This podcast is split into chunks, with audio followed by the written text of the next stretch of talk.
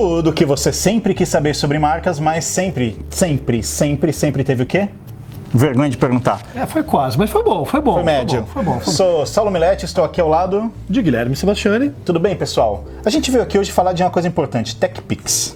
E a TechPix é trazida pela Luísa Crislene de onde? Mato Grosso. Mato Grosso. Inclusive, ela deixou bem claro que não é do Sul. Fiquei sabendo, Luísa, que tem uma rixa entre Mato Grosso e Mato Grosso do Sul. Tem, cara, e é muito fácil. Eu tive, eu tive em Campo Grande recentemente, aí Mato Grosso do Sul, e a gente tem que tomar muito cuidado para não confundir. As pessoas têm uma rixa com Cuiabá, né? E a gente, e a gente, legal que a gente respondeu uma pergunta de Cuiabá e agora uma de Mato Grosso para não ficar nenhuma situação ali delicada. Ela só não falou qual cidade, ela colocou o estado. Não sei se é de Campo Grande, cidade bonita, dominada ali por um cliente nosso agora na cidade, bem legal, mas vamos lá. Eu, eu falei essa semana, a Bem semana legal que a cidade, passou, eu comentei com uma pessoa de Cuiabá que me contou dessa rixa. Eu falei, mas é tudo Mato Grosso, nossa, eu quase apanhei quando eu. Como assim é tudo Mato Grosso? A gente não tem nada a ver com aquele outro Mato Grosso, não sei o quê. Ficou um climão assim. Não, não, não pode. São, são, são coisas completamente separadas. Mas o que é interessante que eles estavam me falando lá na cidade, não sei se é isso mesmo, mas que de alguma forma, assim, é, pela estrada de ferro, a influência de Mato Grosso do Sul, né? Aliás, desculpa, eu falei Mato Grosso, aqui é de Cuiabá, já estão 12 Mato Grosso, não tem nenhuma de Mato Grosso do Sul, trocamos tudo, já, já cagamos tudo, eu caguei, né?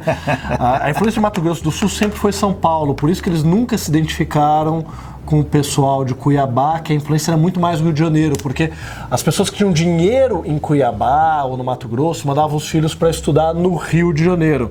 E pela estrada de ferro chegar até ali Campo Grande, o pessoal de Campo Grande mandava os filhos estudar em São Paulo. Então é quase uma rixa Rio e São Paulo, entendeu? Então por isso que não dá para Você você sabe que eu sou um, um grande investigador sobre rixas humanas. Eu adoro isso. Então, sempre que eu conheço alguma pessoa de algum canto, eu sempre pergunto: vocês têm rixa com quem, né? E eu fiz essa pergunta pro nosso amigo, grande câncer da humanidade, Ivan Mizanzuki, professor lá da PUC do Paraná. Faz uns do- três anos que eu não falo com ele. é, do Anticast, uma vez eu perguntei pra ele em Curitiba. Eu falei, escuta, Ivan, aqui em Curitiba vocês têm rixa com alguém? Ele falou, sim, com a humanidade. Achei brilhante. Mas, é um pouco isso, É. Curitiba. Adoro a cidade, tenho família lá, mas. Mas é o seguinte, a Luísa pergunta, olá. e é do olá. Mato Grosso, não do Mato Grosso do Isso. Sul, perdão. Então, olá, podem me explicar a diferença entre comunicação visual, identidade visual e identidade de marca? Parabéns pelo canal, é ótimo, é verdade. Gente, vai dar uma aula isso daqui, vamos lá.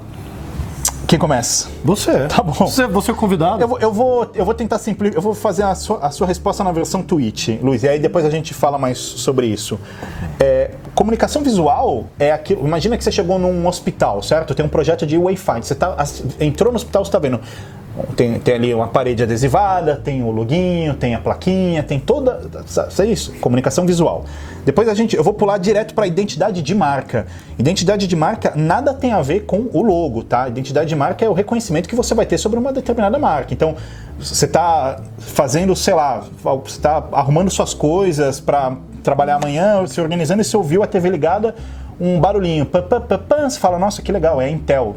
Isso, é uma identidade daquela marca. Ela pode ser visual, ela pode ser sonora, ela pode ser olfativa, ela pode ser. Quer dizer, você tem várias, é, vários pontos de contatos atrelado a essa identidade, que é uma identidade da marca, sendo que um deles é a identidade visual. Então, você percebe que a identidade de marca é uma coisa, a identidade visual é outra coisa e a comunicação visual é outra coisa. São três camadas da sua pergunta. E o design visual seria ainda mais amplo, porque daí o design visual vai se aplicar à identidade visual, ao wayfinding, à sinalização, a, até projeto das informações dentro de um produto, um livro. Então, de alguma forma, a gente está falando de camadas. A gente poderia dizer que você tem um design visual, dentro do design visual você tem uma questão de comunicação visual, e na própria comunicação visual, geralmente, você tem os elementos da própria identidade visual da marca. Quando vai para um projeto de wayfinding, daquele ambiente, você tem ali um sistema. A identidade visual é um sistema que vai se aplicar em todos esses níveis. Mas aí vem um outro ponto que complica ainda mais, porque não é fácil, que é a questão de depende do campo que você está trabalhando, o significado muda. Então, por exemplo, eu vejo muita gente snob da área de branding falando marca não é logo. Dentro de branding, dentro da área de branding, marca não é logo. Marca é imagem, é reputação, é percepção. Mas dentro de Identidade visual dentro de design, marca é aquele signo de comando, é o logotipo, é o símbolo. Então, dentro de design, falar que marca é o logo, tá certo. Dentro de branding, falar que marca é o logo, tá errado. Dentro de design, falar que a identidade da marca tem várias formas, inclusive a visual e a verbal, tá certo. Dentro de branding, muitas vezes a gente vai ver o termo identidade de marca ligado ao posicionamento, personalidade, plataforma. Então, infelizmente, vai depender muito do contexto onde você coloca. Não é nenhuma questão de terminologia profissional amador, mas como esses termos estão sendo adotados e utilizados pelos profissionais da área para daí de verdade criar um significado. E a gente não tem que ficar muito radical naquela coisa do, ah, isso é identidade. Calma, você tem que entender em que contexto você está falando o que você está falando. Uhum. Da mesma maneira que, pô, para um leigo, a gente pode falar, cara, preciso um oculista. O oculista é quem fabrica o óculos, você vai no oftalmo. Uh, um médico, para descer no teu nível, pode virar e falar, pô, Saulo, você quebrou a perna. Mas perna não quebra, você fratura o fêmur. Então, a gente também tem que entender quando a gente está utilizando os termos entre a gente para criar uma comunicação e ter uma precisão técnica. Mas se o cliente está falando e está falando errado, deixa. Assim, se o cliente está chamando identidade de marca, ele está querendo dizer o logo, conversa com ele nesses termos. Então a gente não precisa ser radical no uso da terminologia, mas é importante para um profissional, talvez, cada vez mais dominar a técnica, entender a especificidade, para que entre nós a gente consiga ter uma boa comunicação, uma comunicação mais clara. Quero fazer um comentário sobre isso. É... São três comentários. O primeiro é: quero ir para a Copa, se você quiser me mandar, eu aceito. O segundo é: tem uma coisa, eu acho que de protecionismo. Uhum. É, por exemplo, advogados.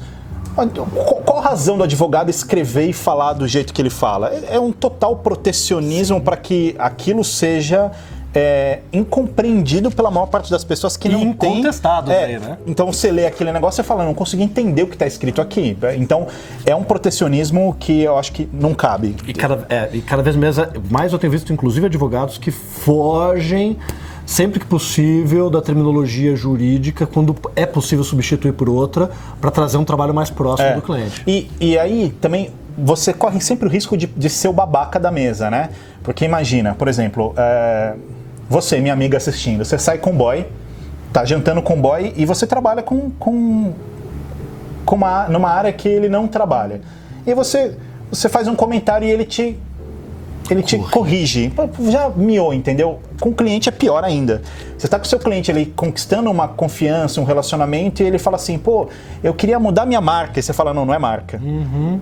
Não, daí ele, ele fala, não, é, então é logomarca. Você fala. Não existe não, não, logomarca. Não, mas é, é a, logo, a logomarca. Aí você fala, não, é o logotipo. Aí você entende, você virou. Uhum. Você é, é, não tem o menor sentido. A segunda coisa é o fato da evolução.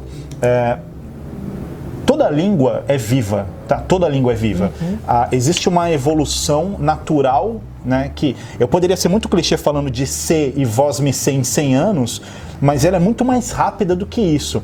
Quer dizer, as gírias e a, as brincadeiras que a gente falava no ano passado já não cabem mais. É, Na década é, passada, eu então. um formulário, o pessoal me avisando não pode mais falar top, tá, gente? Eu só recebi isso ano passado, mas tudo bem. Eu, eu, eu me lembro que, por exemplo, na década de 90, uma coisa muito comum é, é novas. É nova. Falar é novas. E hoje em dia falar é novas, ninguém entende o que eu estou dizendo. Uh, ou seja, a, a, língua evolui, ela vai sofrendo uma transformação e isso também acontece, obviamente, no âmbito, eh, na área profissional. Quer dizer, uhum. a gente tem uh, uma questão dos suportes evoluindo, da tecnologia evoluindo, dos entendimentos da, das possibilidades evoluindo e os termos vão, vão nascendo. Por exemplo, o Sebastiani, é, aqui quando a gente estava no off, fez um comentário pro, pro nosso amigo Vinícius Mello, que é um dos professores do, da, da Brandster, que está preparando a aula. Se ele não cancelar mais nenhum dia de gravação, né, doutor Vinícius? E que qual, qual é o campo de, de atuação dele? Social branding, que até 10 anos atrás não uhum. existia. Então é normal também acompanhar e respeitar essa evolução.